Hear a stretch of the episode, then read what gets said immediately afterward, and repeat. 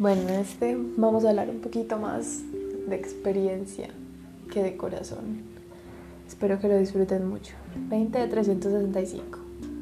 Mi ansiedad más grande fue provocada por un bloqueo creativo, porque no sabía cómo resaltar mis inseguridades y miedos. No entendía cómo si tenía tanto por salir de mi boca, las palabras no se escribían en el papel.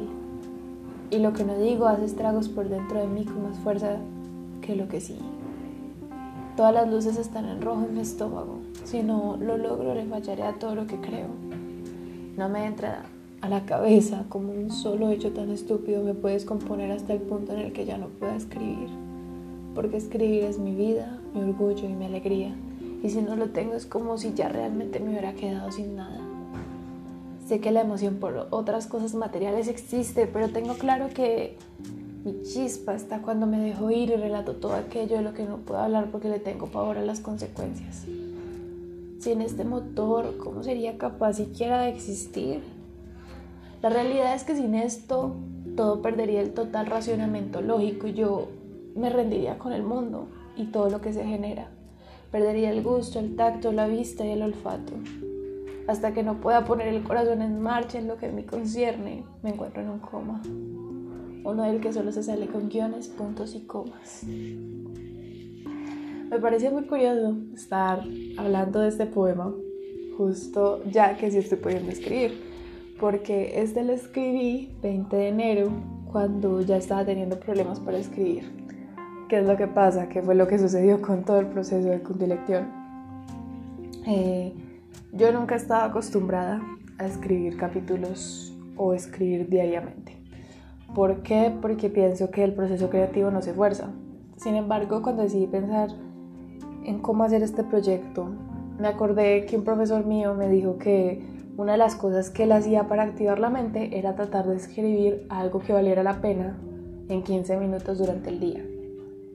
Y yo lo traté de hacer y la verdad es que los primeros días funcionaba súper bien. Yo fluía un montón, me encantaba y me sentía en mi área. Y era algo que disfrutaba muchísimo. Pero a medida en el que llegué al día 17, las cosas ya no eran tan divertidas. Eh, me empecé a bloquear un poco y me costaba mucho tener ideas creativas y no quería hablar de las mismas historias. Por ejemplo, durante los mismos primeros capítulos estuvimos hablando de una historia en particular y de la evolución de esa historia, pero yo dije, 365 es muy grande para que yo hable de una sola historia, pero es que no me están fluyendo más y no quería hacer de ese proyecto un proyecto melancólico porque es que la vida no es solamente melancólica, la vida es alegre, fugaz, explosiva, amorosa, impulsiva. Y no sabía cómo hacer que eso quedara expresado en mis poemas hasta el punto donde yo dije voy a dejar de escribir unos días. Y unos días se volvió tres semanas, tres semanas se volvió un mes.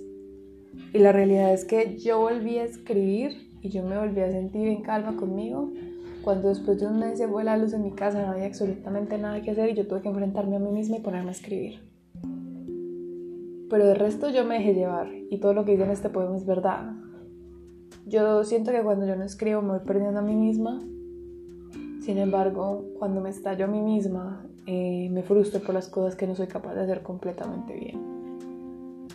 Entonces es un proceso de ir trabajando conmigo misma, de tenerme un poquito más de calma, de tratarme bien y así de pronto crear contenido no solo con el que yo esté contenta, sino contenido con el que ustedes se puedan sentir identificados. Y eso se trata este poema, de un bloqueo creativo. Y aquí estoy yo después para contarles cómo lo solucioné.